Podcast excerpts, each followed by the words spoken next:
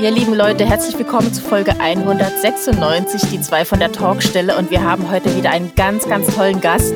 Wir haben Thriller-Autorin Romy Hausmann zu Besuch und sie hat uns so sehr inspiriert mit ihren Erzählungen, ja, von Dingen, die nicht so gut gelaufen sind in ihrem Autorinnenleben, wie es ist, sich komplett emotional in ein Manuskript reinzulegen und ja, also ich bin doch ganz ergriffen. Ja, so geht mir auch so. Und wenn ihr mal hören wollt, wie das wirklich ist, wenn man aus tiefstem Herzen schreibt und morgens ungeduscht am Manuskript sitzt, dann müsst ihr unbedingt jetzt reinhören. Romy wird euch genauso mitreißen, wie sie es bei uns getan hat. Die zwei von der Talkstelle. Der Buchbubble Podcast mit Tamara Leonhardt und Vera Nentwich.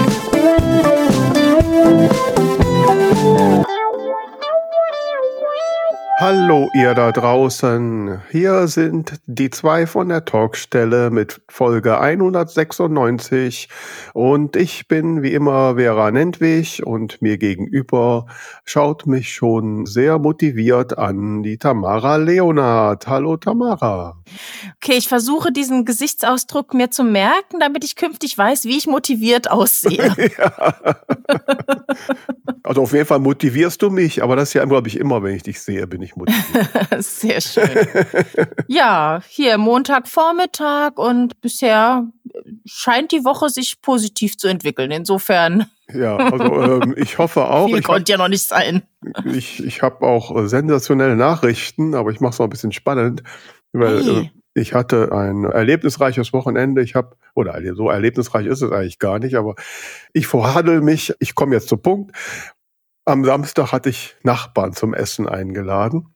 Und ich mache ja da immer so ein größeres Projekt drauf. Ne? Soll ich dir mal sagen, was es zu essen gab? Ja, bitte. okay, es gab als Vorspeise ein Lachs-Tartar mit Zitronencreme, dann okay. ein Erbsenschaumsüppchen mit Gemüse-Julienne, eine geschmorte Rinderbäckchen mit hausgemachter Tagliatella an Zuckerschoten und ein des, als Dessert gab es äh, Panna Cotta auf Karamellspiegel mit Heidelbeeren. Ja, ich wollte dich ja schon lange mal besuchen kommen. Hast du beim perfekten Dinner mitgemacht oder Nein, was? aber ich mag das, ich mag das so ein bisschen. Ne? Ich, ich decke dann auch immer den Tisch total toll und, und so und habe dann, habe mir natürlich jetzt über die Jahre das Geschirr zusammengekauft. Bei den Gläsern bin ich noch nicht so aber so mit Brottellerchen und ne, ich habe es noch nicht so weit geschafft. Ich habe immer vorgenommen, dann so auch so selbstgebackene Brötchen zu servieren und zum Abschluss zum Kaffee hausgemachte Palines. Das habe ich noch nicht geschafft. Das ist mein nächstes Ziel. Aber ja, ähm, ich bestell Pizza, wenn ich Besuch habe. ja gut, das könnte ich auch, mache ich auch schon mal. Aber ähm, aber was ich dazu sagen wollte, mein, also es war, wie gesagt, ich wurde ja jetzt hier fast 30 Jahre, jetzt habe ich zuerst mal so ein paar Nachbarn eingeladen und äh, hatte den aufgetragenen Wein mitzubringen, was sie auch reichlich getan haben. Und dann haben wir halt viel zu viel Wein getrunken. Und ich habe festgestellt, ich stecke das nicht mehr so weg. Ne? Ich habe gestern den ganzen Tag hier in Essig gelegen. Gott, nee. Ne? Jetzt komme ich gerade heute wieder so ein bisschen in Schwung. Muss natürlich jetzt auch erstmal mein Equipment wieder aufbauen, weil ich natürlich den Esstisch ja freiräumen muss, an dem ich ja sonst immer arbeite. Ja, also, insofern komme ich jetzt so gerade in Schwung und werde jetzt mal den Anlauf nehmen zu der totalen Sensation. Es ist etwas in meinem Warte, ich Leben. mach Trommelwirbel. Genau, mach Trommelwirbel.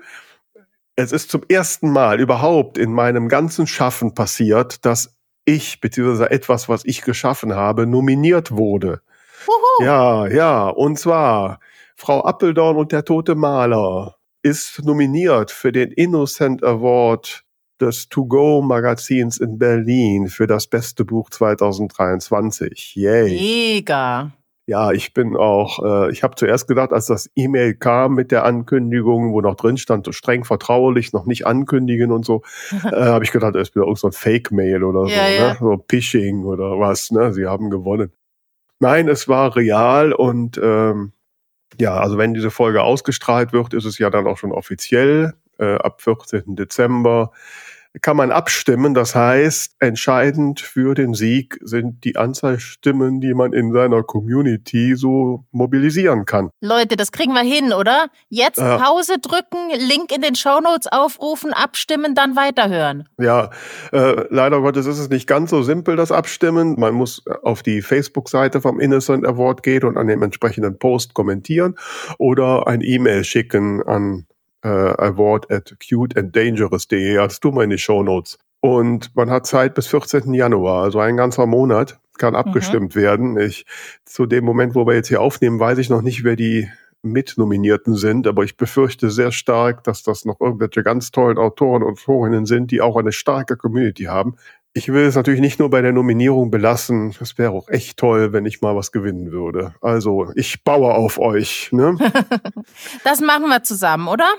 Ja, ich hoffe sehr. Hörst, hörst du die Mengen Ja schreien? Ja, ja, ich höre es schon. Ich spüre die Vibes, ne, die da so rüberkommen. Ja, also das heißt, so über den Jahreswechsel habe ich dann auch was so zu fiebern und zu hoffen, dass ich möglichst viele Menschen dazu begeistern kann, für meine Frau Appeldorn zu stimmen. Ne? Sehr, sehr spannend. Da mhm.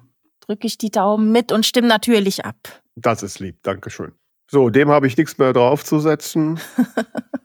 ja. Nee, ich habe jetzt auch nicht so wahnsinnig viel zu erzählen. Ich habe bisschen Inspiration noch für mein Buch. Ich war am Freitagmittag auf einem Konzert. Das fand ich generell schon ganz lustig. Das war schon länger angekündigt, dass letzten Freitagabend die Donuts nach Saarbrücken kommen. Hm. Das war dann aber so schnell ausverkauft, dass die dann überlegt haben, ja, was machen wir? Gehen wir in eine größere Halle oder wie? Und haben sich dann aber entschieden, ein Mittagskonzert noch vorzuschalten. Mhm. Das fing an um 14 Uhr mit dem Support und um 15 Uhr dann das eigentliche Konzert. Und ich fand es irgendwie total lustig, um 15 Uhr auf ein Punkkonzert zu gehen. So halt für die Leute in meinem Alter, die gerne um neun im Bett wären. ja, es war, es war sehr, sehr, sehr geil. Die Stimmung war richtig gut. Die waren, die haben eine tolle Show gemacht. Ich war überall mit dabei. Ich war im Circle Pit. Ich habe von einer crowdsurfenden Person einen Schlag auf den Kopf bekommen. Oh ich ich habe Bier über den Kopf gekriegt. Das ist, ich war mittendrin. Also du hast ja voll Punk, voll miterlebt, ja. Mann. Nee, war wirklich ganz, ganz toll. Wenn die mhm. wiederkommen, dann werde ich mir das nochmal anschauen. Ich hatte bisher noch keine Show von ihnen gesehen. Das heißt, du hast jetzt deinen dein Roman geändert, das wird jetzt doch ein Krimi, da wird einmal ein Punk-Konzert beim Crowdsurfen erschlagen. das kommt vielleicht als nächstes. Nee, aber tatsächlich hat so, ich hatte vorher so einen, einen kleinen, ja, Hänger will ich nicht sagen, aber irgendwie so das Gefühl, irgendwas fehlt mir, irgendwas fehlt in, im ersten Teil des Romans und so. Und das, was ich da so alles aufgesaugt habe, weil man natürlich auch immer mit diesem Autorinnen-Auge und Ohr dabei ist, ähm, hat mich dann tatsächlich zu einer Szene inspiriert, die ich noch nachträglich eingebaut habe. Die fühlt sich an der Stelle jetzt auch sehr stimmig an ja, hat mir auch so ein paar Gedanken für die Szenen noch ähm, gebracht, die ich jetzt noch in den nächsten Tagen schreiben werde. Also auf jeden Fall nicht nur privater Spaß, sondern auch Inspiration. Ja, gut, das, ich meine, das ist ja bei uns bei vielem, ne? dass man ja. so immer wieder sagt, auch das könnte ein Thema sein und das könnte Thema sein. Ne? Wobei ich habe immer noch nicht entschieden, wen ich jetzt im nächsten Biene-Hagen-Krimi umbringen will. Ähm, mhm. Naja, äh, aber das wird irgendwann. Ich habe mir jetzt vorgenommen, so jetzt die Weihnachtspause zu nutzen, um da den Anfang wieder zu machen. Mal sehen, was okay. wird.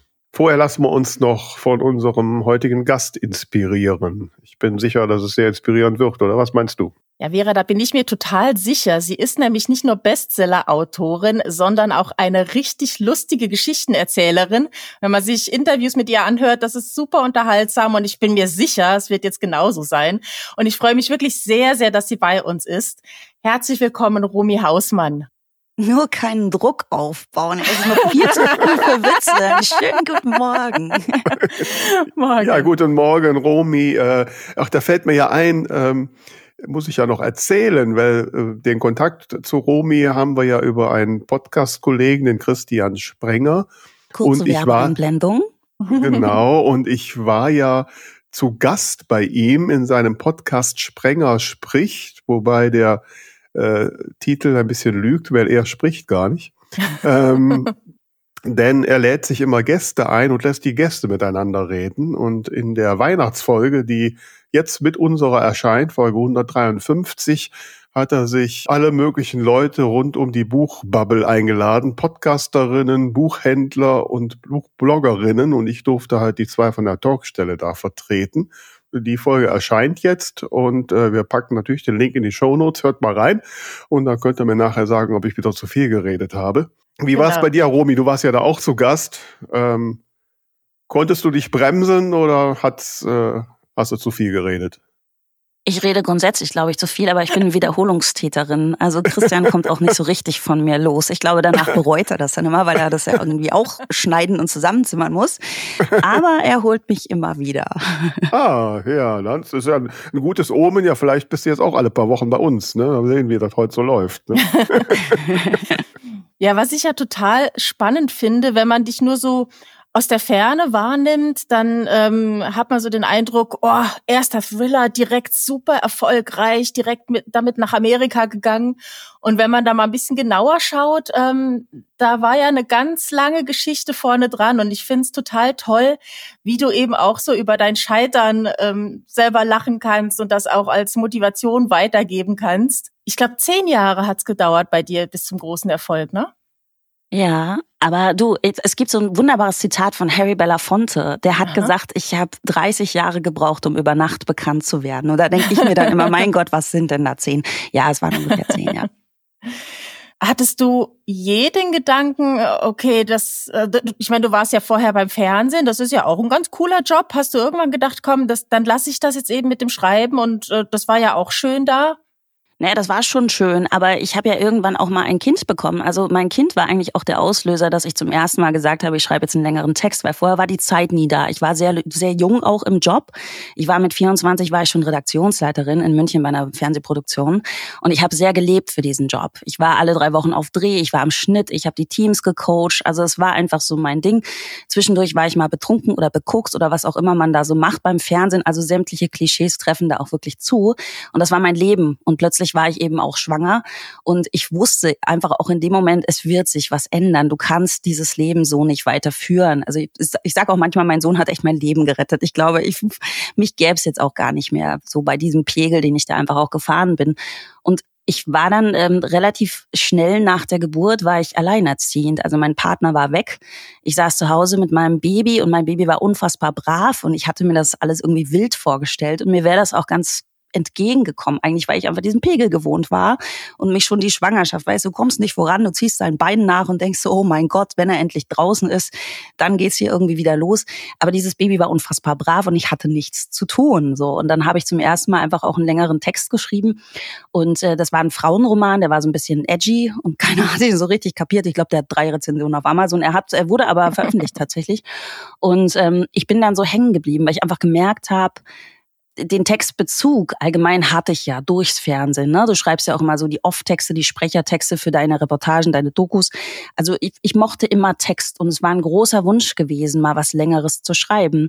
Und mit diesem ersten längeren Text bin ich wirklich hängen geblieben und habe gemerkt, wie schön das ist, wenn du einerseits, naja, wirklich eine Form hast, wo sich was entwickeln kann, wo du Charaktere erzählen kannst, wo du eine Geschichte auserzählen kannst, du dich aber selber auch so einbinden kannst. Und für mich war das damals ganz, ganz wichtig auch, weil eben raus aus meinem alten Leben plötzlich Mutter mit all der Verantwortung, die du da trägst, mit der ganzen Überforderung auch und ähm, noch dazu eben ohne Partner stehst du da. Also du hast jede Menge Baustellen auch, ne?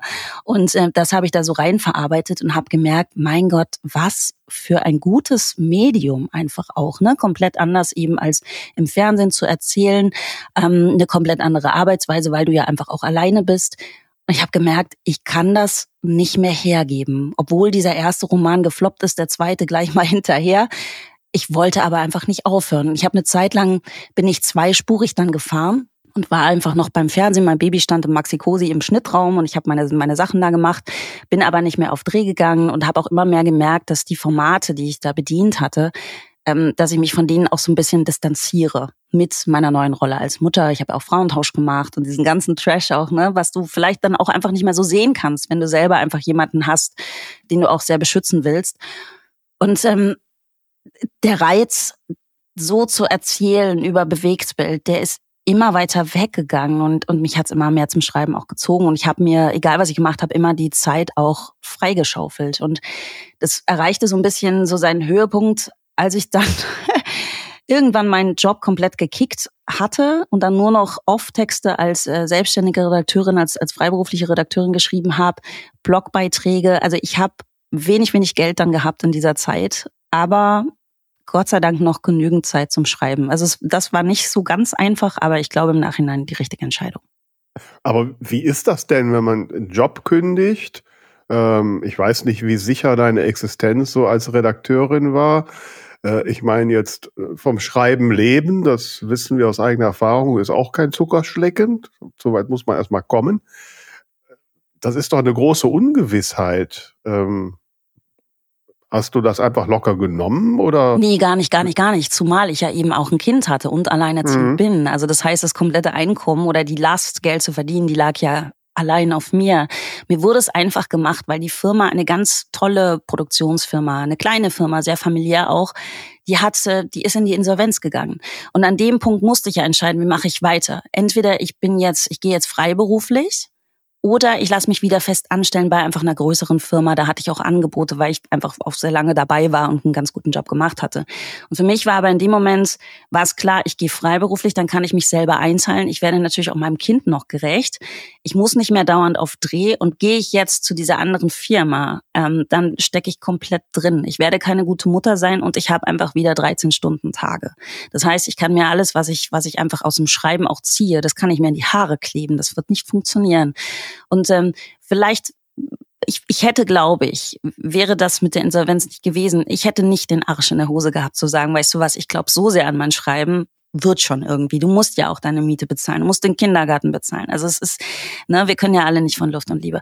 Und ähm, das war so der Moment, wo ich einfach dachte, gut, du musst dich jetzt hier irgendwie so durchhangeln. Es muss genügend da sein, um den Kühlschrank zu füllen. Ansonsten können wir relativ für eine gewisse Zeit auch ein bisschen zurückstecken. Das war nicht immer schön. Mein Auto ist zu der Zeit kaputt gegangen und ich weiß noch, wie ich mit meinem Papa ähm, auf dem Gebrauchtwagenhof stand. Ich war Mitte 30 und ich hatte einfach auch diese Vita beim Fernsehen, die ja eigentlich auch sich ganz gut las und eigentlich, ich war ja erfolgreich gewesen. Und ich stand auf diesem Gebrauchtwagenhof und habe mir so angeguckt, was mussten du eigentlich so vorzahlen oder anzahlen, einfach für so einen Gebrauch, für so eine gebrauchte Karre. Und das überstieg so alles. Und ich stand da mit Mitte 30, bin in Tränen ausgebrochen und habe gedacht, ich bin die allergrößte Versagerin. Ich hatte mal, ich hatte eine Karriere, ich habe alles in den Sand gekickt, weil ich einfach seit ein paar Jahren komplett runter reduziere und nur schreiben will. Und mein Papa sagte dann so, komm, ich leih dir das Geld, was holst du denn jetzt? Das ist doch nicht so schlimm. Ne? Und das mhm. macht es aber noch schlimmer, weil ich irgendwie so mhm. dachte, mein Gott, ich bin Mitte 30, Mann, weißt du? Und ich bin auch so erzogen, dass es eigentlich egal ist, ob du ein Mann bist oder eine Frau. Ja, also du, du kannst du kannst deine Sachen machen, du kannst Karriere machen. Ich hatte es ja auch bewiesen, noch dazu mit Kind. Weißt du, ich habe das alles gut hingekriegt. Und dann stehst du da und denkst dir, du hast halt nicht mal irgendwie 2500 Euro und kannst deine Anzahlung leisten. Das war ein ganz mhm. schlimmer Moment. Das war richtig übel. Und da, das, das war so der Moment, wo ich wirklich dachte, vielleicht hast du dich verrannt, vielleicht hast du dich geirrt und vielleicht musst du dich jetzt doch nochmal umorientieren, weil du bist verdammt nochmal Mutter, du bist nicht allein auf dieser mhm. Welt. Und wie lange hat es dann gedauert, bis dann aus dem Schreiben wirklich auch ein Einkommen generiert wurde? Das kam tatsächlich erst mit Liebeskind. Okay. Da hast das du ja äh, auch radikal dein Genre gewechselt. War das für dich so ein, so ein, das versuche ich jetzt noch Ding oder ähm, eher hast du, hast du eher das Gefühl gehabt, das ist jetzt noch ein größeres Risiko oder wie war das für dich vom, vom Frauenroman zum Thriller zu kommen? Naja, grundsätzlich ist es ja so, wenn du nichts hast, hast du ja auch nichts zu verlieren. Also, ne, wir, wir sehen das immer so tragisch, aber eigentlich die, die Ausgangssituation ist gar keine so schlechte. Und es gibt noch eine Weisheit, die ich gerne hier morgens um Viertel von neun verbreiten möchte. Du bist niemals besser, als wenn keiner auf dich gewartet hat. Ja, dann hast du einfach du kannst machen, was du willst. Für mich war es so, ich habe das gar nicht bewusst entschieden. Ich bin niemand mit Kalkül. Ich gehe immer komplett nach Herz und Bauchgefühl. Ich äh, bin überhaupt kein Vernunftmensch. Ich bin kein Rechner, gar nichts. Es war so, dass ich, mein, mein zweiter Frauenroman, der hat eine Rezension bekommen.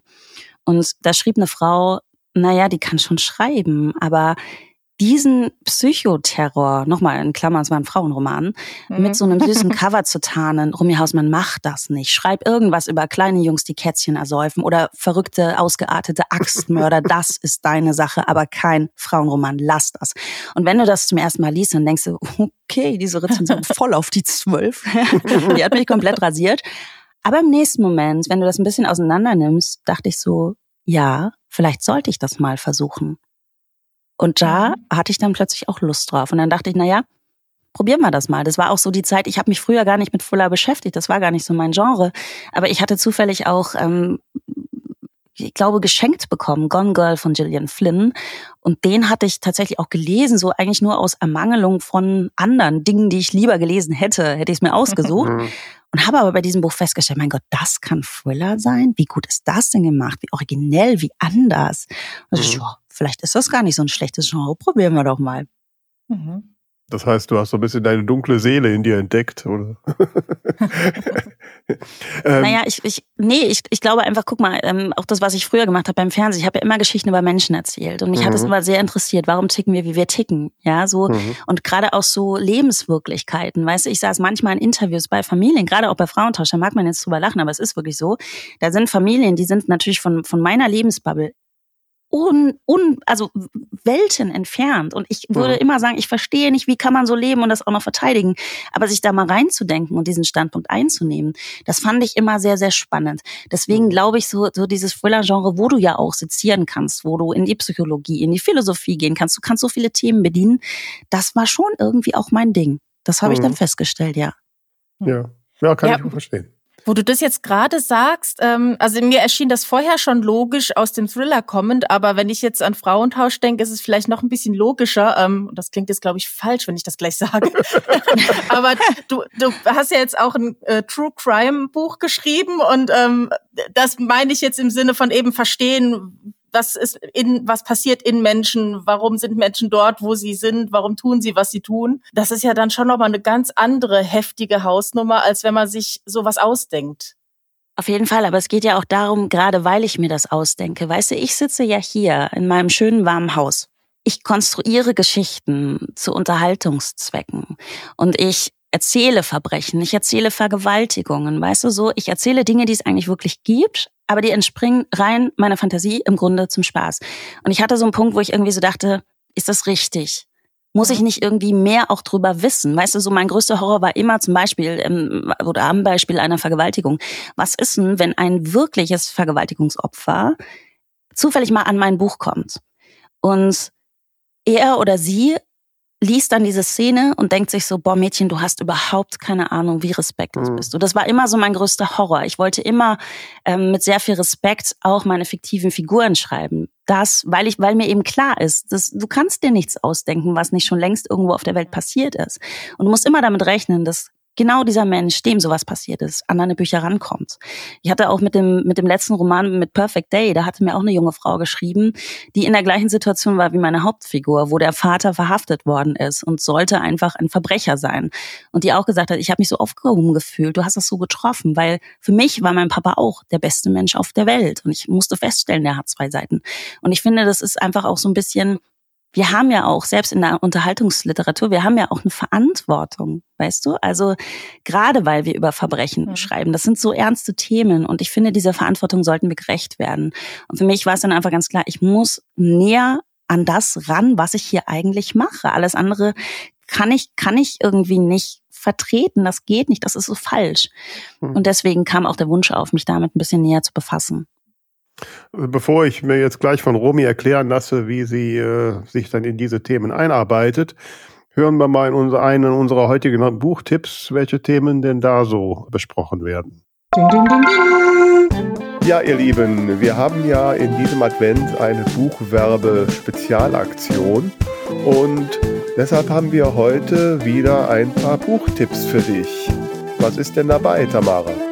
Ich habe was Spannendes mitgebracht, einen Mystery-Roman. Und wie immer fange ich mit dem Cover an. Man sieht hier ein sehr hohes, schmiedeeisernes Tor. Da ist Nebel drumherum. Und Ja, es scheint ein sehr altes Gebäude zu sein. Rechts und links vor dem Tor ist ein Gemäuer. Und vor diesem Tor auf dem Boden, das ist so ein aufgeplatzter, getrockneter Naturboden, da liegt ein Stoffhase, der da offenbar verloren gegangen ist. Das Ganze ist also so in, in Grau, grün-grau-Tönen gehalten und ganz groß vor dem Tor steht der Titel des Romans, der da heißt Nachtschreck. Der wurde geschrieben von der Autorin Tanja Kamann. Und wie immer lese ich dir vor, um was es da geht. Ich bin gespannt. Ich habe bei dem Tor schon eine gewisse Assoziation. Aha, erzähl mal kurz. Naja, also ich muss bei, bei Toren, wo Spielzeug daneben liegt, immer irgendwie an Auschwitz denken, aber das dürfte uh. was anderes sein. Ja, ich glaube schon. Ähm, wobei ein bisschen historisch wird es tatsächlich. Also, folgendes steht im Klappentext. Nina ist frustriert. Nur schwer kann sie in der eingeschworenen Gemeinschaft des Dorfes Fuß fassen, in das sie kürzlich mit Mann und Kind gezogen ist. Noch schwieriger wird es, als die Journalistin den Auftrag erhält, über den tragischen Tod des Nachbarjungen zu berichten. Ausgerechnet auf der Beisetzung kommt es zu einer unschönen Szene und Nina beginnt zu ahnen, dass in dem kleinen idyllischen Dörfchen irgendetwas ganz und gar nicht stimmt.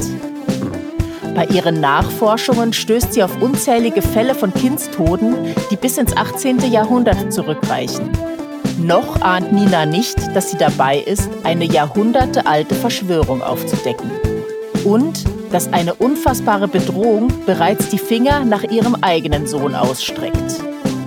Dann haben wir hier noch zusätzlich ein Statement vom SR3 Krimi-Tipp von Uli Wagner, der da lautet, Nachtschreck hat einen raffinierten Plot, eine überzeugende Hauptfigur und dass Tanja Kamann auch mit historischen Tagebucheinträgen arbeitet, macht das Ganze noch mystischer und erhöht die Spannung ungemein. Ja, also ich bin zumindest schon mal sehr gespannt und äh, ja, ich, äh, habe schon ein bisschen Gänsehaut jetzt. Hm? Ja, also das Gesamtpaket aus Cover, Klappentext weckt auf jeden Fall das Bedürfnis nach Einmummeln und ein wenig das Licht dimmen, um in die passende Stimmung zu kommen. Und wenn ihr das tun möchtet, dann kauft Nachtschreck von Tanja Kamann. Das klingt schon spannend. Und was gibt's noch? Ich habe was Weihnachtliches mitgebracht und ja, gleichzeitig was. Ja gleichzeitig aber auch was Düsteres und Spannendes. Ich erzähle dir mal vom Cover. Wir sehen hier einen schwarzen Untergrund. Darauf wurde ein wenig Puderzucker verstreut und da sind zwei Plätzchen. Eins ist angebissen, sieht fast ein bisschen aus wie ein Gesicht. Eins wurde schon geklaut, das sieht man daran, dass dort der Puderzucker fehlt. Und Dazwischen überall rote Flecken. Ich hoffe, es ist Marmelade, es könnte aber auch Blut sein, man weiß es nicht so genau. Ja. Jedenfalls sehen wir im oberen Teil des Covers eine Nikolausmütze und in Rot und Grün, wie es zu Weihnachten gehört, steht da der Titel Düstere Weihnachten. Das wird doch keiner den Nikolaus umgebracht haben. Oder hat der Nikolaus jemanden umgebracht? Oder so rum, genau. Das kann man rausfinden in diesem Buch, geschrieben von Kat von Aber. Und das Besondere ist, es sind 24 Kurzgeschichten. Das heißt, ihr könnt jetzt im Advent jeden Tag eine lesen oder wenn ihr es ein bisschen später kauft, vielleicht jeden Tag zwei. Die Autorin hat uns aber auch verraten, man kann es auch durchaus außerhalb des Advents lesen. Und jetzt erzähle ich mal kurz, was man denn da so erwarten kann. Der Klappentext ist eher kurz, deswegen lese ich nachher gleich mal ein wenig ins erste Türchen, nenne ich es jetzt mal rein. Weihnachten ist nicht immer ein Fest der Liebe und Besinnlichkeit. In diesem Kurzgeschichtenroman ist die Weihnachtszeit geprägt von Mord, Unfällen und Rachegelüsten. Bist du bereit? Ja, dann erwartet euch unter anderem Geschichte Nummer 1, die da heißt Advent, Advent. Und so beginnt. Bald ist Weihnachten und der einzige Wunsch, den ich habe, ist der, endlich meine Familie wiederzusehen. Zu lange sind wir mittlerweile voneinander getrennt. Sehnsüchtig schaue ich aus dem Fenster. Der Anblick, der sich mir bietet, ist trist. Im Hof sitzen zwei Frauen und unterhalten sich, umrahmt von Beton. Ein Lachen dringt an meine Ohren. Der Klang frisst sich in meinen Kopf und schmerzt. Er erinnert mich an die unbeschwerten Momente, die ich mit meiner Schwester hatte, bevor wir uns so furchtbar gestritten haben, dass sie seither nicht mehr mit mir redet. Als ich eine Schachtel mit kleinen Basteleien meiner Nichte öffne, erschwert mir der Anblick das Atmen. Annas selbstgemachter Baumschmuck liegt oben auf. Ich nehme den aus Holz gefressten Schutzengel in die Hand und schlucke schwer. Den hat sie mir vor einigen Jahren geschenkt, als sie noch zur Grundschule ging. Jeder Anhänger ist mit goldener Farbe besprüht. Ich erinnere mich noch genau, wie ungeduldig sie war. Das Warten darauf, dass die Farbe endlich trocknet, lag ihr nicht. Viel zu früh testete sie, ob die Flügel noch feucht waren. Auf jedem dieser Anhänger befindet sich ein kleiner Fingerabdruck. So geht's los, wie es weitergeht, erfährt man im Buch Düstere Weihnachten von Cat van Arber. Ja, da sind wir wieder. Ähm, ja, Romy, wenn du jetzt so Themen hast, Verwaltungsopfer, Vater ist Verbrecher, wie, wie näherst du dich diesen Themen denn? Ich versuche eigentlich immer mit Menschen zu sprechen. Das ist, weißt du, du kannst mhm. dich dumm und dämlich googeln und gerade auch so im True Crime, also bei den ganzen Podcasts und so, da ist die normale Herangehensweise der Podcast-Hosts zum Beispiel ja auch die, ich googles einfach, ne? Und ich habe dann eben Internetquellen und die fasse ich irgendwie zusammen.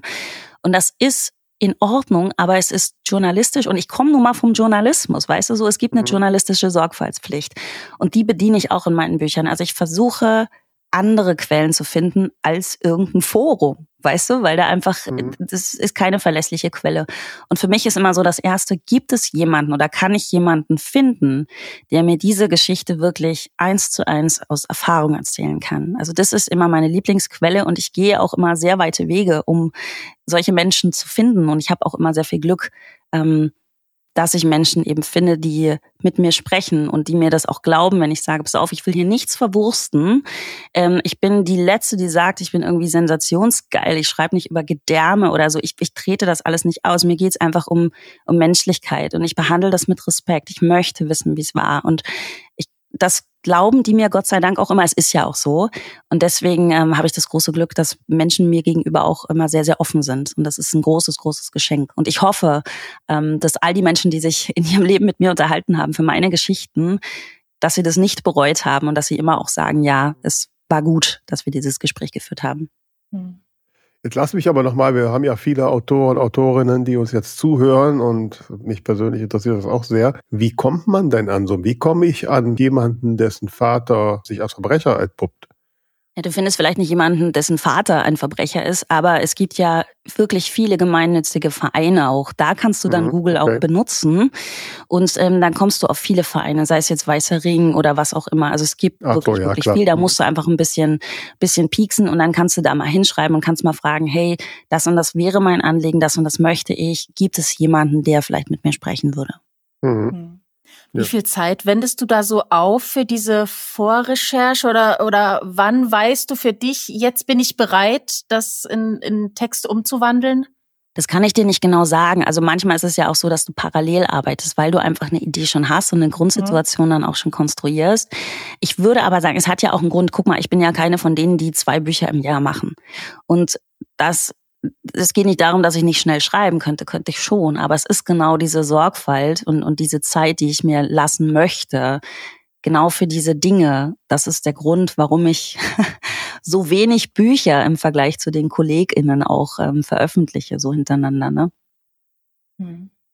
Ja, wobei das jetzt auch eine Frage für mich aufwirft. Ich bin ja hier bei uns ein bisschen die Pragmatikerin und die immer aufguckt, wie, wie komme ich jetzt ans Geld. Ähm, wenn ich mir so überlege, ich meine, du schreibst also zwischen deinem Lisa heißt jetzt Lola und Liebes Kind waren fünf Jahre und dann so alle zwei Jahre ein Buch. Das heißt doch dann im Umkehrschluss, dass ein Buch bei dir so viel abwirft, dass du da mindestens zwei Jahre von leben kannst.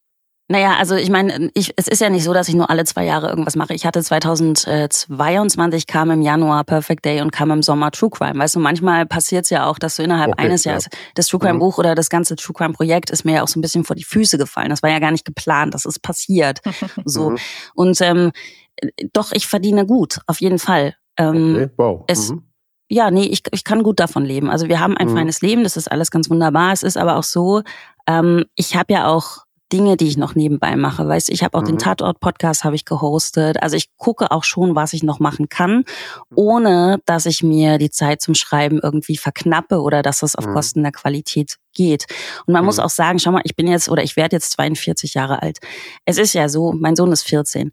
In dem Alter, es weißt du, es ist nicht mehr meine erste Wohnung und ich sage, ich muss mir jetzt eine Schrankwand anschaffen. Also das, was man ja so zum, zum Leben braucht, das habe ich. Ich habe auch inzwischen ein fahrendes Auto.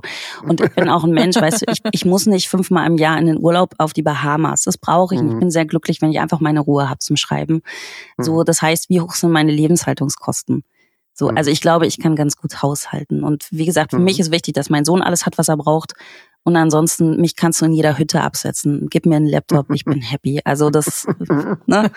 Ja, da mit dem Internet, das haben wir ja so, das ist noch nicht so perfekt, Ja, siehst du, siehst du, weil ich so ein Sparfuchs bin, ja.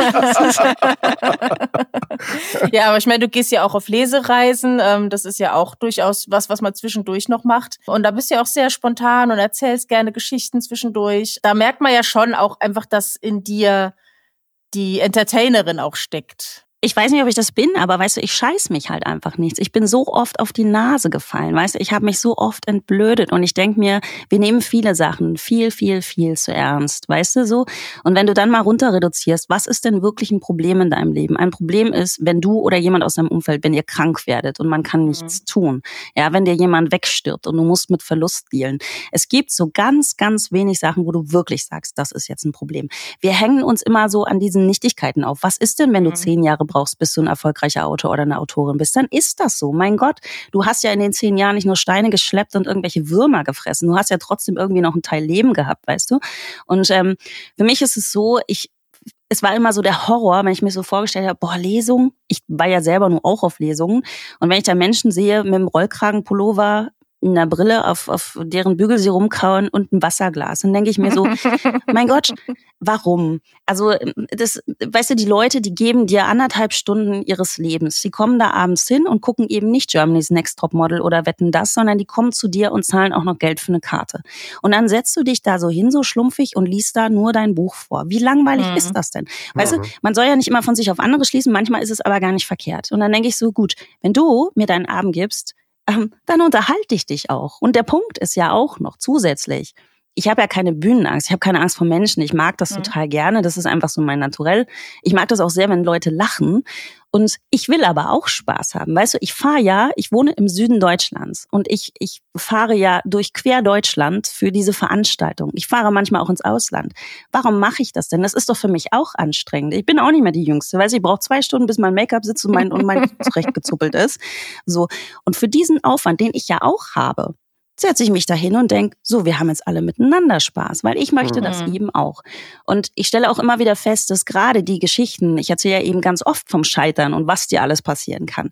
Und ich merke, wie gut das den Menschen tut. Weißt du, wir fühlen uns manchmal so alleine ähm, ja. in Dingen, wie ich es gerade gesagt habe, die eigentlich objektiv betrachtet gar nicht so schlimm sind. Aber weil wir uns so alleine fühlen, zirkeln wir so uns, um uns selber und da ist es manchmal gut, wenn jemand kommt, wo du halt weißt, okay, die hat halt jetzt eine Netflix-Serie, aber die wusste auch nicht, wie sie ihr Auto bezahlen soll. Es tut mhm. manchmal gut, Dinge zu teilen und eben nicht nur die großen Erfolge. Ich rede auch gar nicht so gerne drüber, wenn ich ehrlich bin, wenn jemand sagt, stell dich doch mal vor und was ist denn so der Stand? Was soll ich dir denn sagen? Ja, meine Bücher sind in fast 30 Sprachen übersetzt. Ja, ist so. Ich habe eine Netflix-Serie. Da ist ganz, ganz viel. So, ich habe eine riesen Vita, was die Bücher angeht. Aber ich erzähle das nicht gerne. Ich erzähle den Leuten lieber, pass auf, so fühlt sich's an, das ist schiefgelaufen, das war eine Oberkacke und hier bin ich auch mal wieder auf die Nase gefallen. Das finde ich viel, viel wichtiger, dass wir diese Sachen teilen, gerade um ja dieses Gefühl von Einsamkeit und von Sinnlosigkeit, von Selbstzweifel, da müssen wir doch ran. Mhm. Romy, du sprichst uns so aus der Seele und du, ich habe ja gerade schon ein Bühnenprogramm mit uns drei zusammen vorgestellt. Aber, ähm, und jetzt will ich aber dann da auch nochmal nachfragen, weil äh, wenn mir jemand sagt, ich habe zehn Jahre gebraucht, um dann äh, einen Weltbestseller zu haben und eine Netflix-Serie und ich bin auch gerade so zehn Jahre dran und bin da sehr weit von weg, da will ich jetzt genauer wissen. Du hast ja schon gerade gesagt, dass du gerne über das Scheitern redest und äh, und es ist ja bei uns auch, glaube ich, so ein bisschen unsere Podcast-Prämisse. Wir nennen uns ja auch die zwei total unberühmten Autoren, die äh, Podcast machen. Deswegen, lass uns noch mal so ein bisschen eintauchen. Weil zehn Jahre, du bist ja auch Verlagsautorin. Jetzt aus meiner Erfahrung findet man ja jetzt nicht binnen zwei Stunden irgendeinen Verlag. Wie war denn das von dem Moment an, wo du gesagt hast, so jetzt will ich schreiben? Musstest du nur anrufen, wenn du beim Fernsehen bist und hast einen Verlagsvertrag oder wie, wie, wie läuft das? Oder wie Ach Schmarrn, also das ist, das ist völliger Quatsch. Für mich war das so, ich habe eben damals diesen ersten Text, das Buch hieß letzten Endes Banalverkehr, den habe ich geschrieben und ich habe mir aber gar nicht vorher überlegt, ich schreibe einen längeren Text und dann veröffentliche ich den. Ich habe den erstmal nur für mich geschrieben, weil ich eben auch, ich brauchte was außerhalb von Mama sein, weißt du, ich brauchte irgendwie eine Mission für mich und eine Herausforderung. Und da habe ich diesen Text geschrieben und dann hatte der irgendwie plötzlich 350 Seiten ich hatte das Gefühl, der war beendet und in dem Moment dachte ich erst, aber das bin halt so ich, weißt du, in dem Moment dachte ich so, oh, und jetzt? Was machst du denn jetzt damit? So, weißt du, so null Kalkül. Das ist, ich mach erst mal und dann gucke ich, was letzten Endes bei rauskommt. Naja, und dann habe ich mir das echt gegoogelt. Hallo, habe irgendwie ein Manuskript geschrieben, was mache ich jetzt damit? Weil ich auch noch dachte, schickt man das jetzt an Verlage? Wie ist denn da so der Lauf? Mhm. Und dann habe ich äh, so gelesen, okay, man normalerweise sucht man sich einen Literaturagenten oder eine Agentin. Dachte ich, naja, prima, dann suche ich mir mal da Leute raus und habe dahin geschrieben, alles hingeschickt und hatte auch große Erwartungen. Das hat nicht so gut geklappt. Ich habe letzten Endes tatsächlich einen Agenten gefunden, aber ähm, es waren sehr viele Absagen auch dabei. Und mhm. dieser Agent hat es relativ schnell sogar an, an Heine verkauft, dieses mhm. Manuskript. Warum? Weil es sehr ungewöhnlich war. Weißt du, ich hatte ja eigentlich, ich habe immer geschrieben, aber ich hatte vom, Romanschreiben eigentlich keine Ahnung. Es war aber ein großer Vorteil, weil ich halt so auf alles geschissen habe, auf sämtliche Regeln. Und der Heine Verlag sagte, mein Gott, also das ist schon sehr sperrig, das ist sehr edgy, aber irgendwie auch sehr cool, das könnte was sein. Sie haben sich leider geirrt, aber danke für den Vertrauensvorschuss. Und dann wurde dieses Buch tatsächlich gedruckt. Die haben aber leider den Fehler gemacht, sie haben mir gleich einen Zweibuchvertrag gegeben. So, ne? Dann mussten sie das nächste Buch leider auch noch, hat auch nicht funktioniert. Also, sie haben gedacht, okay, das ist sehr innovativ es ist aber nicht durchgekommen so. Mhm. Und wie gesagt, ich, ich hatte, ich wusste nicht, wie man das alles so angeht. Ich hätte, glaube ich, auch einfach, also so weit googeln hätte ich auch gar nicht können, dass ich irgendwie zum Self-Publishing gekommen wäre. Für mich war wirklich so Google-Anfrage, Manuskript geschrieben, was nun? Punkt. Mhm. Ja, okay, das heißt, du hast jetzt dann einen Verlag, einen Zwei-Jahres-Vertrag, beide Bücher laufen nicht so gut. Ich denke mal, die werden sich jetzt nicht drum gerissen haben, dir noch einen Vertrag zu geben. Nee, da bist du ähm, raus. Denke ich auch. So, äh, ist das mit so einem Scheitern im Hintergrund leichter oder schwerer, einen neuen Vertrag zu finden? Sehr, sehr schwer, weil es geht ja nicht nur um die Verlage, sondern es geht auch um die Buchhändler. Ja, ja, die mhm. BuchhändlerInnen, die haben ein Warenverkaufssystem. Und wenn du da mit zwei Büchern drin bist als Romy Hausmann und hast von beiden Büchern, weiß ich nicht, zwölf Stück verkauft, dann sagen die so, egal was die jetzt schreibt, wir wollen es nicht haben, weil wir verkaufen das nicht. Das weiß mhm. ja auch ein Verlag. Ich meine, die Verlage mhm. können ja auch mhm. deine Zahlen angucken. Das heißt, es ist sehr, sehr schwierig, ja. Mhm. Okay. Ja, wie ist es denn bei dir dann gelaufen? Wie lange hast du gebraucht, ähm, dann wieder zu einem Verlag zu kommen? Wobei äh, Lisa heißt jetzt Lola, ist ja auch bei Heine erschienen. War das genau, das, das war dieser zweite Buch. Ach, das war der zweite mhm. Buch. Genau. Okay. Dann hat es ja fünf Jahre gedauert. Äh, ähm, bis du dann bei DTV gelandet bist. Ähm, naja, eigentlich noch länger. Du musst ja, du musst ja überlegen. Also das Buch ist, glaube ich, ich weiß gar nicht, hast du nachgeguckt? Wahrscheinlich 2014 ist es erschienen dann. Ich habe das ja früher genau, geschrieben. Genau. Mhm. Ich habe das viel früher geschrieben. Warte mal, also Banalverkehr habe ich, kann ich dir ganz genau sagen, weil eben parallel zur Geburt meines Sohnes. Banalverkehr ist erschienen 2011. Ich habe es aber geschrieben mhm. 2009. So mhm. und Lisa Lola habe ich geschrieben 2010, 2011. So rechne hoch. Also dann kommst du fast auf diese zehn Jahre. Bis zu mhm. Liebeskind. Ja, und ja. dazwischen ist ja nichts passiert. Dazwischen gab es Manuskripte. Ich hab, bin dann auch, weil ich mich so geschämt habe, auch äh, vor dieser Literaturagentur, ich habe dann auch da meinen Vertrag gekündigt. Nicht, weil ich das Gefühl habe, die haben mich schlecht vertreten. Im Gegenteil.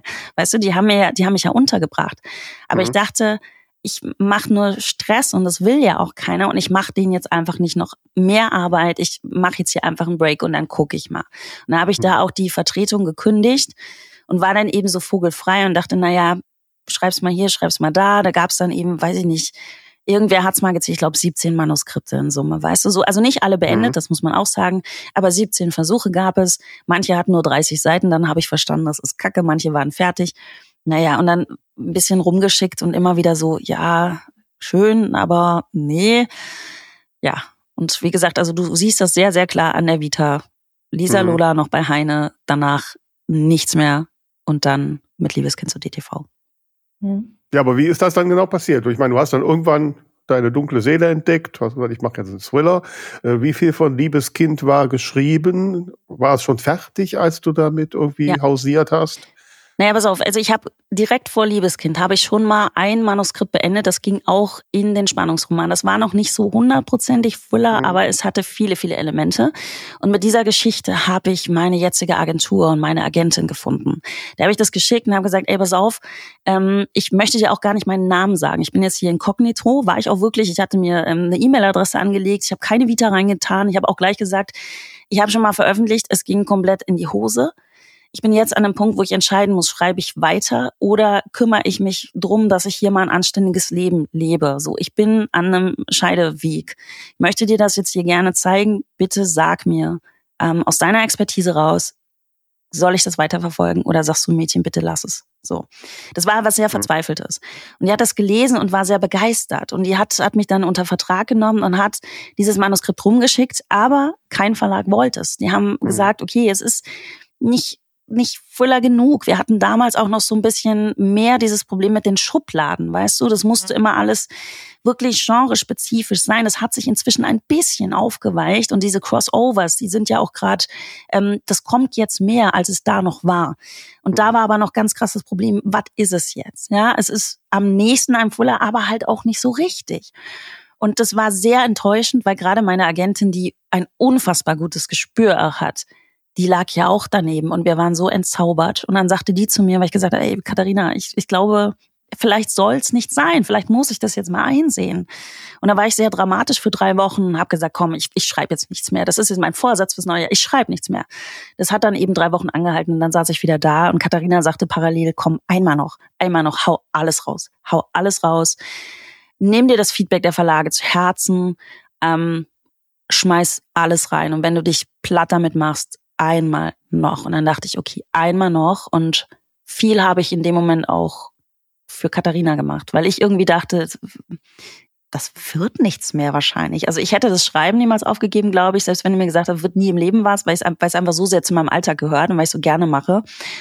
Aber Veröffentlichung war für mich ganz weit weg. Und dann habe ich Liebes mhm. Kind geschrieben und ich habe, das weiß ich auch noch, an meinem Geburtstag im Schlafanzug an der Heizung auf dem Boden sitzend, habe ich dieses Manuskript dann an Katharina geschickt. Das war fertig, weil sie auch gesagt hat, pass auf, das Problem bei dir ist, du hast zwei Bücher versenkt bei einem großen Publikumsverlag bei Heine. Du hast so eine Vita, nur Absagen, die kennen dich ja auch schon es, du hast keine Chance zu sagen, ich schreibe mal 30 Seiten Leseprobe und wir machen ein Exposé. Du schreibst mhm. das Ding zu Ende. Sonst kannst du es von vornherein vergessen. Das heißt, du arbeitest im Grunde auch wieder ein Jahr komplett ins Ungewisse. Mhm. Aber ich dachte eben, so den mache ich auf jeden Fall noch und dann gucken wir mal weiter. Und der war es dann eben auch. Mhm. Mhm. Wenn du sagst, du hast alles reingelegt, auf, auf, welcher Ebene würdest du das ansiedeln? Also einfach emotional oder an Recherche oder wie, wie kannst du das beschreiben? Ich habe mich komplett reingelegt. Weißt du, so, das war, das war ein Jahr, das, du hättest mich nicht sehen wollen. Also ich bin eh ein sehr exzessiver Mensch, wenn ich in, im Schreibflow bin. Ich gehe nicht duschen, ich kämme mir nicht die Haare. Das ist kein Spaß, mit mir zusammen zu sein. Ich bringe den Müll nicht raus, ich vergesse alles. Bin da sehr, sehr schlecht, irgendwie dann noch meinen Alltag zu bedienen. Ich gucke einfach nur, dass das Kind irgendwie satt ist und dass die Hausaufgaben erledigt sind und dass der frische Klamotten hat, aber alles andere ist weg. So. Und das war ein Jahr auch, wo ich nichts gemacht habe. Ich habe wirklich ähm, morgens geschrieben, bevor mein Sohn aufgestanden ist. Ich habe geschrieben, während er in der Schule war. Ich habe bis in die Nächte reingeschrieben und ich habe nichts für mich getan. Ich war nicht einmal aus in diesem Jahr. Ähm, meine Freunde haben mich nicht mehr gesehen. Ich war, glaube ich, auch teilweise meiner Familie gegenüber sehr, sehr schroff. So, ne, meine Mama, mhm. die hat's dann auch immer abgekriegt. Es war ein Jahr, wo wirklich alles von mir nur in dieses Buch gegangen ist. Also wir wissen nicht, wie äh, die Autorinnen und Autoren aus unserem Buchtipp ihre Projekte so angehen, aber lass uns mal hören, was wir noch so für Tipps haben. Ich habe was mitgebracht für junge Leser und Leserinnen. Als Lesealter ist ja angegeben 12 bis 16 Jahre. Ja, da bin ich knapp drüber. Aber, aber ganz knapp. Also ich mhm. glaube, wir können doch ein Auge zudrücken. Mhm.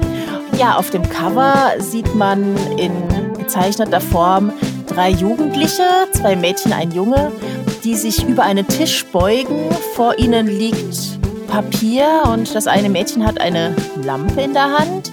Im Hintergrund ist ein Klassenzimmer zu erkennen, da ist eine vollgekritzelte Tafel und glaube, das ist eine Weltkarte oder so.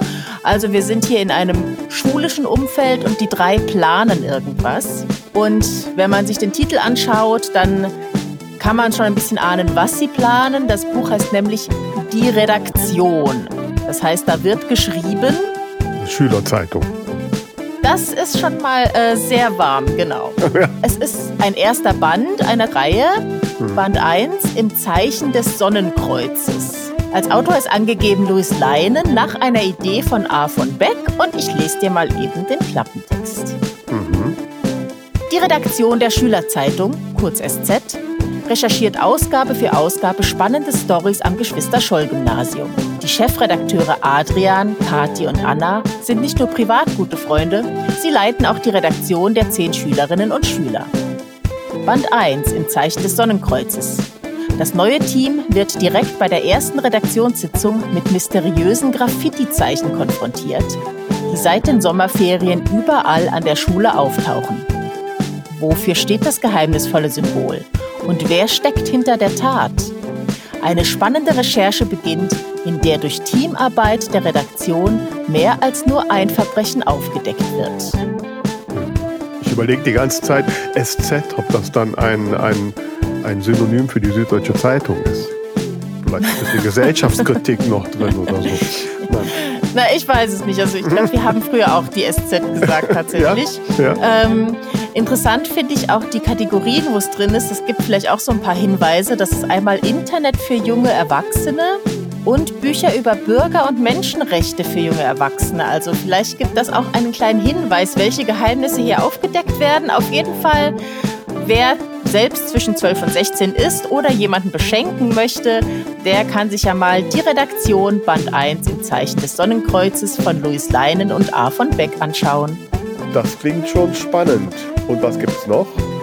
Ja, Vera, ich erzähle dir mal wieder zuerst ein bisschen was vom Cover. Und das ist hier in ja, einer Farbe plus schwarz und weiß gehalten.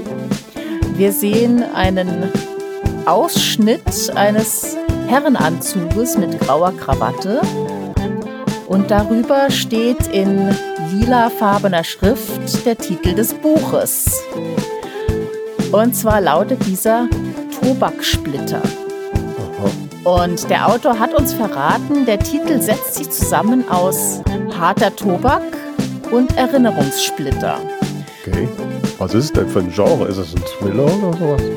Es ist, ähm, ja, ich habe ein bisschen reingelesen und es sind, ist eine Sammlung von Kurzgeschichten und jede Kurzgeschichte setzt sozusagen wie ein Splitter ein Stück mehr des Puzzles zusammen.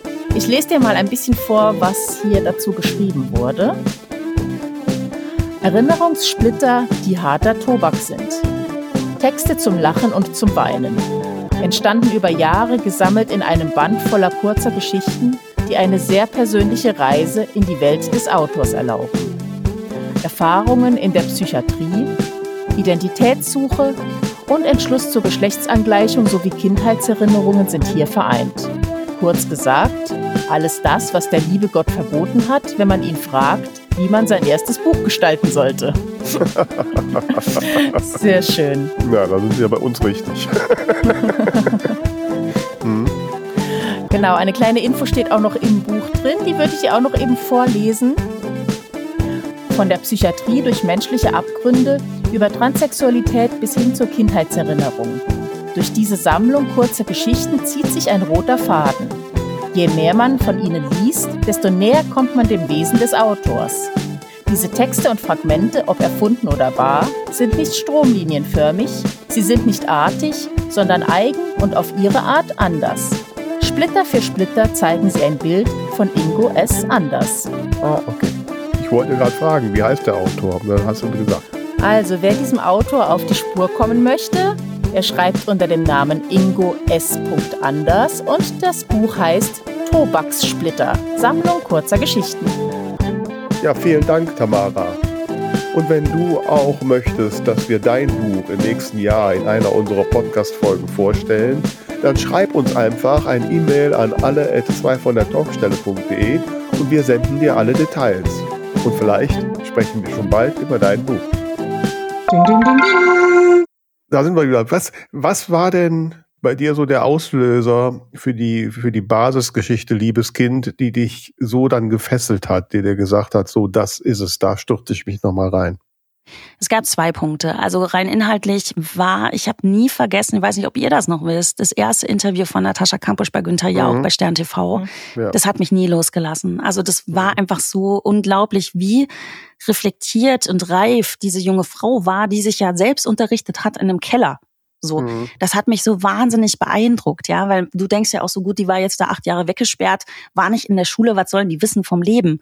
Und die, die war so klar und so, also ich habe sie so unglaublich bewundert und das hat mich so beeindruckt, dass ich irgendwie dachte, das wäre schon auch so, wie, wie ist das denn, wenn du die Welt gar nicht mehr kennst und wenn du auch dieses Selbststudium nur hast? So, und das geht ja sehr in, in Richtung Hannah, die ja in Liebeskind in so einer Hütte aufgewachsen ist, da geboren ist und die echte Welt nicht kennt.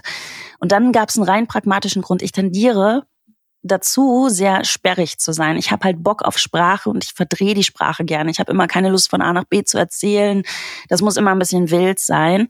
Und es war immer so ein bisschen auch Kritik, so in, in meiner Autorinnen-Vita.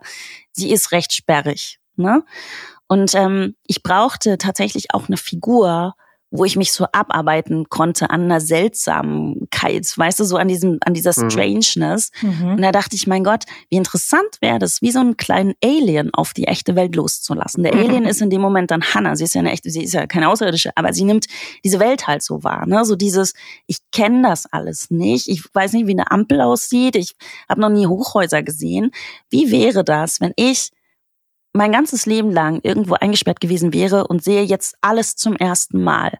Mhm. Und das war so eine gute Möglichkeit, diese Strangeness, auf die ich halt immer so Bock habe, rauszulassen, die an Hannah abzuarbeiten und bei den anderen Figuren dann aber viel, viel klarer auch genremäßig zu erzählen. Das hat mir sehr geholfen. Das war so ein Ventil. Mhm. Ja, kann ich gut nachvollziehen. Also ähm, muss da bei meinen Figuren noch ein bisschen aufpassen, dass ich nicht so übertreibe. Ähm, wie hast du dich denn dann in so ein Thema äh, einarbeitet? Ich gehe mal davon aus, dass du dich mit dem Fall äh, sehr mit auseinandergesetzt hast. Hast du da auch mit Menschen gesprochen? Nein, weil ich wollte ja jetzt auch nicht den Fall Natascha Kampusch nochmal erzählen, weil ja. es geht nur diese Grundsituation. Ich habe da auch bewusst gar nicht nachgeguckt, wie war das denn jetzt, weil dann mhm. verbaust du dir natürlich auch so dein eigenes Gefühl ein bisschen. Mhm. Mich war so das Ding, ich habe diese Ausgangssituation und dann versetze ich mich da rein. Ich habe damals auch noch, das Einzige, was ich gemacht habe, war, als ich die Figuren geschrieben hatte, gerade auch Jasmin, die ja einfach Opfer geworden ist, ich habe das meiner Traumatherapeutin vorgelegt und habe gesagt, ey, pass auf, die Kinder so, wie sie sich verhalten. Würde das der Realität entsprechen in etwa? Ja, das, mhm. oder das mhm. Opferverhalten von Jasmin, kommt das dem nahe, was du schon gesehen hast? Und sie sagte, ja, du bist extrem nah dran, das ist gut, das kannst du machen. Mhm. Und ansonsten war alles wirklich nur dieses, ich stelle mir vor, ich bin dieser 60-jährige Vater und bin sehr wütend. Ich stelle mir vor, ich bin Jasmin das Opfer. Ich stelle mir vor, ich bin Hannah, der kleine Alien. Mhm. Aber ich bin halt auch so eine, ich weiß nicht, wie das bei euch ist, aber ich bin halt auch so eine dramatische Person. Also ich bin auch sehr mitfühlend noch dazu. Ich kann mich gut in, in Sachen reinsteigern und reinversetzen.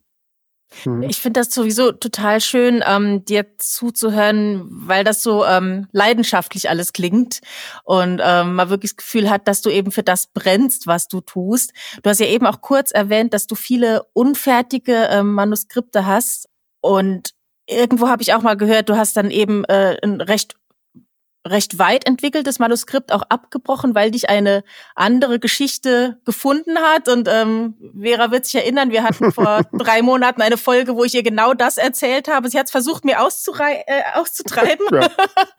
aber ich habe dann auch abgebrochen. Ähm, wie war das? Wie war das für dich?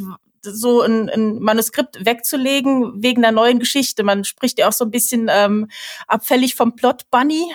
Nee, die Situation war nicht ganz so. Es, es ging darum, äh, ich hatte im Herbst, bevor ich das True Crime Projekt gemacht habe, also so ein paar Monate bevor ich True Crime begonnen habe, hatte ich einen, einen Roman angefangen und den hatte ich auch schon das Exposé, also der Verlag wusste, was passiert und ich war schon wild dabei, ich war auch schon relativ weit. Dann ist mir True Crime passiert und ich wusste einfach in dem Moment, ich kann die Geschichte so nicht erzählen, wie ich sie begonnen habe beziehungsweise ich kann die Geschichte komplett so nicht erzählen, weil dafür hat mhm. mich zu, äh, True Crime zu sehr ähm, beeinflusst. Und ähm, True Crime hat einfach vieles nochmal geändert, weißt du, mein, mein Blick mhm. auf manche Sachen. Mhm. Ähm, vielleicht auch, vielleicht habe ich da ein Stück Reife noch dazu bekommen. Für mich war einfach klar, ich kann den Roman so nicht schreiben. Und in dem Moment, wenn du die Entscheidung triffst, das war ganz einfach. Das war ganz einfach. Ich wollte einfach sehr bewusst auch das, was ich aus True Crime mitgenommen habe, rüberziehen in mein Schreiben. Weißt du, ich will das nicht mhm. umsonst gemacht haben, weil ich habe ganz schön geblutet für das Projekt. So und ähm, ich finde Lernen und sich entwickeln, das ist das größte Geschenk, was wir haben als Menschen in diesem Leben, ja. Und wie dumm wärst du, drei Schritte zurückzugehen und zu sagen, ich klammer jetzt True Crime aus, weil es ist ja alles auch ein Gesamtwerk, ja. Alles, was du in deinem Leben schreibst, das ist ja, du kannst das nicht voneinander trennen, weißt du, das ist wie so eine Kette und du fädelst halt auf. Und wie dumm wäre ich gewesen zu sagen, ich klammer jetzt True Crime aus, so als hätte, als wäre nichts passiert dadurch mit mir als Mensch mhm. und gehe fünf Schritte zurück und gehe wieder an diesen Roman. Das war sehr, sehr einfach. Mhm. Mhm. Ja, jetzt von einfach oder schwer. Jetzt meine, jetzt hast du dann so einen Welterfolg wie Liebeskind. Wie groß ist denn der Druck dann, der auf dir lastet, bei den nächsten Werken dann auch wieder so einen Erfolg hinzulegen? Also meine Lieblingsfrage, ich krieg die immer gestellt, aber weißt du, es ist. Ja. okay, super. Was willst du machen? Ich, dachte, ich bin so originell, verdammt. Nee, also du hast halt, also ich muss ja damit leben. Ich habe ja, ich werde ja für immer Liebeskind geschrieben haben, so und ich hm. behaupte jetzt einfach mal Liebeskind nachzumachen, egal ob ich das versuchte oder irgendjemand anders, kriegst du so einfach nicht mehr hin, weißt du? So, let's be clear, es ist einfach so. Mir war sehr klar nach Liebeskind ein, ein Stück weit kannst du in dem Moment nur verlieren. Ja? Du kannst die Entscheidung treffen lass ich Liebeskind einfach so stehen und mach's wie ähm, J.D. Salinger, der hat Fänger im Robben geschrieben und danach 50 Jahre gar nichts. Ja, bin ich so cool und lass das einfach stehen und sag Tschüss, ich mach komplett was anderes.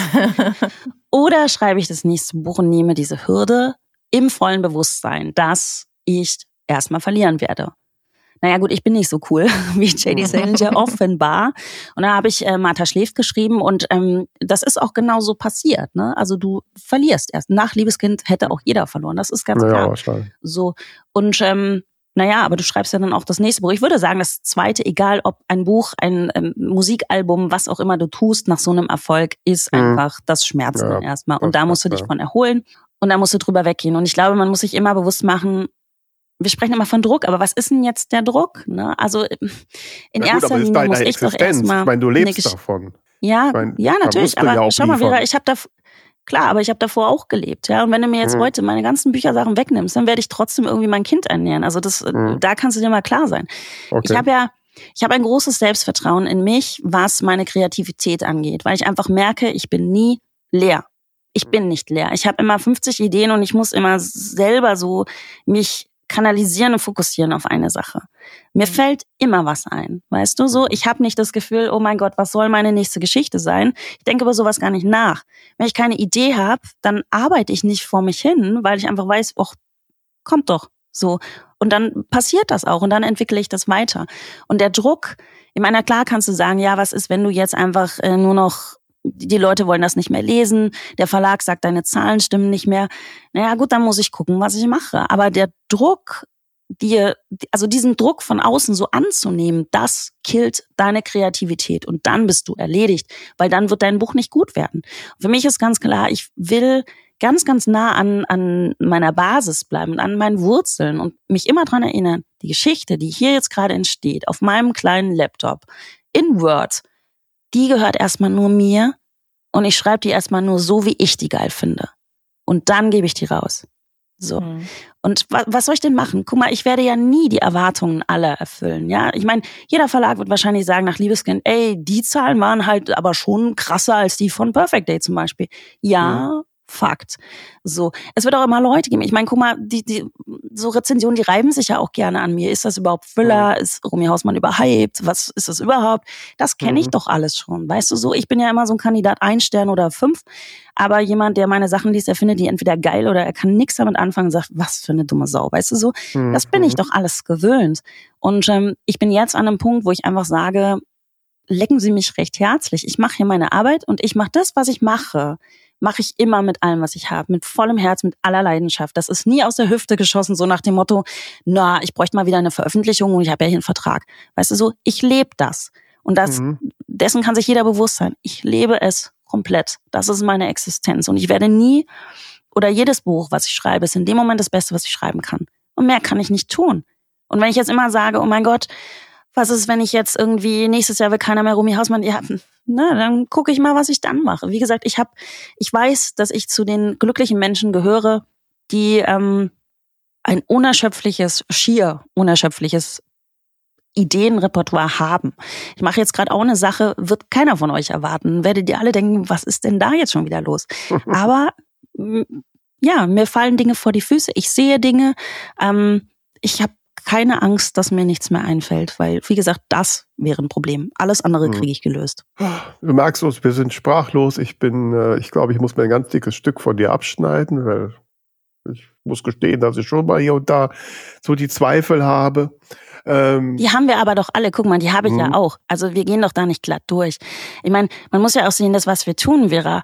Schau mal, wie viel wir von uns geben. Es ist ja so einfach irgendwie zu sagen, ich mache einen Bürojob und stempel irgendwelche Sachen ab, danach gehst du nach Hause und hast Feierabend, wunderbar. Das, was wir tun, das ist ja, weißt du, wir latzen da unsere Seele, unser Herz auf dem OP-Tisch und sezieren da dran rum. Du liest in mhm. jedem verficken, jedem beschissenen Buch, mhm. liest du so viel von dem Autor, von der Autorin. Das können wir gar nicht abstellen. So, wir machen uns blank und nackig. So. Mhm. Und daraus resultieren ja auch diese Zweifel. So dieses, gebe ich zu viel auch von mir, weißt du, ich gebe euch alles und wie wird das angenommen? Und wenn dann jemand sagt, was für ein blödes Buch, mhm. dann ist es ja nicht so, dass dein Chef sagt, du hast jetzt diesen Antrag falsch gestempelt, sondern dann sagt jemand, dass du weil es einfach nicht deine Arbeit ist. Es, es bist du. Das, da steckt so viel von dir drin. Du kannst es nicht trennen von dir als Mensch. Ja. Jemand sagt mit einer schlechten Rezension im Grunde, du bist Kacke. Da geht's nicht um dein Buch. Und dann haben wir natürlich auch noch so diesen, diesen Ton der Rezensionen, weißt du, der natürlich auch immer sehr auf die Zwölf ist. Wir haben da alle natürlich irgendwelche Synonyme und nennen uns Gartenzwerg 35, da kannst du dann erst recht draufhauen und es ist alles sehr, sehr, sehr verletzend. Und es ist kein Wunder, dass wir Zweifel haben. Mhm. Und das ist aber manchmal auch gar nicht so schlecht, weißt du, weil Zweifel und Angst, das muss nicht immer was Negatives sein. Das kann auch eine Motivation und ein Antrieb sein. Du musst es nur zu nutzen wissen. Ich meine, guck mal, ich hatte auch bei Martha Schläft, da gab es eine riesen äh, Kampagne auch mit Fake-Rezensionen. Das war eine richtig harte Kiste, so, ne? Und dann, hm. ich hatte auch Momente, wo ich dann da saß und dachte, Heilwitzka, bin ich dafür angetreten? Will ich mir das geben? Mache ich mich immer hier irgendwie auch zur Zielscheibe? Weiß ich weiß ja auch, dass ich manchen Sachen, manchen Leuten auch mit meiner Art auf den Sack gehe. Ich stelle mich halt auch hin, weiß ich bin auf der Bühne in meinem Tüllrock. So, ich finde ja statt. Ich bin ja nicht dieser unsichtbare Autor oder diese unsichtbare mhm. Autorin. Ich stehe ja auch da als Mensch mit meiner Persönlichkeit und ich kack mich halt nicht ein, sondern ich sag's halt. So, dann bist du ja noch zusätzlich Zielscheibe. Ja, mhm. und? Weißt du, aber ich glaube, wenn wir immer an den Punkt kommen, dass wir sagen, ich habe Zweifel, ich habe Angst, ähm, ich habe Schmerzen, aber das Schreiben steht immer noch da drüber. So lang kriegen wir das alles hin. Liest du Rezensionen oder ähm, also äh, wie, wenn jemand wirklich dann wirklich ganz schlecht schreibt und das so an dich persönlich geht, wie gehst du damit um? Oh, ich habe mir das ein bisschen abgewöhnt, ehrlich gesagt, weil was bringt's mir denn? Weißt du, so ich habe, ähm, es gibt mit Sicherheit tolle Rezensionen, wo du wirklich sagst, mein Gott, er oder sie hatte recht. Und das schreibe ich mir jetzt so ein bisschen auf die Fahne auch, weißt du, so da nehme ich wirklich was mit raus. Ganz toll. 90 Prozent oder 95 Prozent aller Rezensionen, die kannst du dir in die Haare schmieren, da nehme ich doch nichts mit für meine mhm. Entwicklung als Autorin. Da sagt mir nur jemand, ja, fand ich blöd. Ja, danke, aber was denn jetzt genau? Was soll ich jetzt damit mhm. anfangen? So. Mhm. Und dann, ähm, nee, ich habe mir das abgewöhnt. Ich habe mir das wirklich abgewöhnt. Äh, manchmal stolperst du drüber, manchmal, manchmal gucke ich schon auch, aber mich interessiert's nicht so sehr, weil in dem Moment, wenn ich, wenn dieses Buch gedruckt ist, weißt du, es ist nicht mehr in meiner Hand. Ich kann halt mhm. wirklich immer nur denken, ich habe es geschrieben mit meiner Liebe und mit meinem Herz, mit meiner Leidenschaft. Aber in dem Moment, wo es gedruckt ist, geht's raus in die Welt. Und ähm, dann habe ich es nicht mehr in der Hand. Und man muss auch ein bisschen sagen, sobald du veröffentlichst, dich entscheidest zu veröffentlichen, egal ob als Verlagsautorin oder als Self-Publisherin, wenn du veröffentlichst, musst du natürlich auch Diskussionen in Kauf nehmen und ein bisschen mhm. musst du das auch auf, aushalten. Mhm. Weil wenn du sagst, okay, ich möchte nicht, dass mir jemand da auch von Karren pisst oder so, dann darfst du halt auch nicht veröffentlichen. Weil Veröffentlichung bedeutet, öffentlich zur Diskussion zu stellen am Anfang, so die ersten zwei, drei Rezensionen, da bin ich noch sehr sensibel.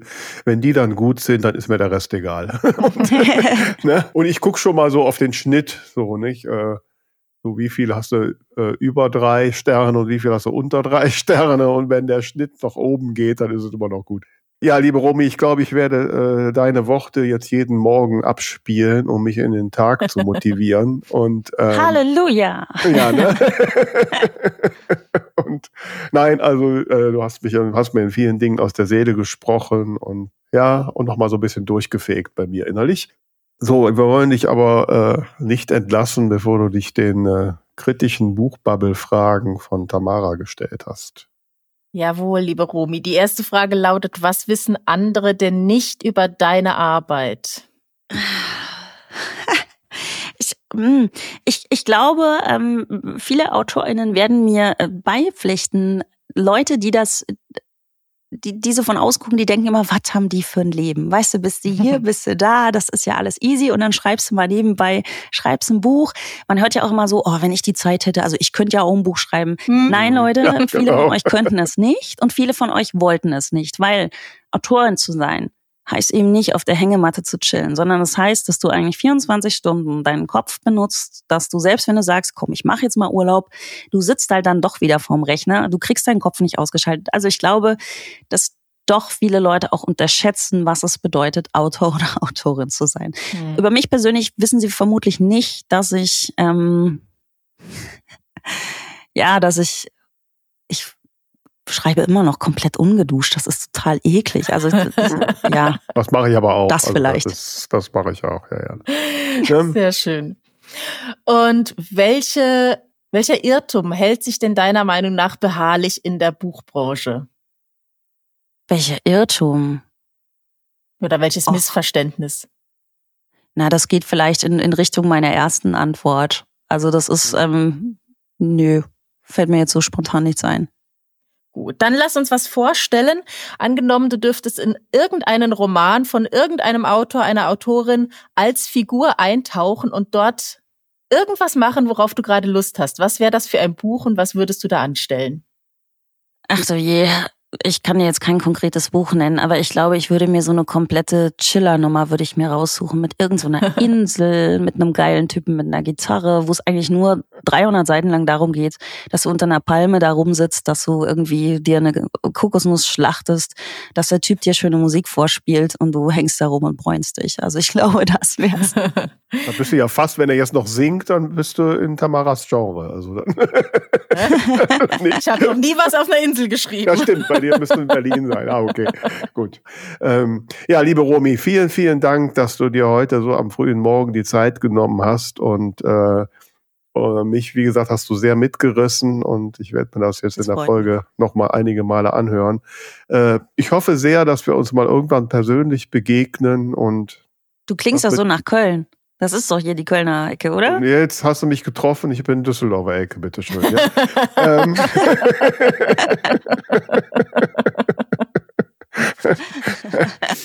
Und äh, vielleicht unsere Bühnenshow zu dritt wäre, glaube ich, auch ziemlich cool.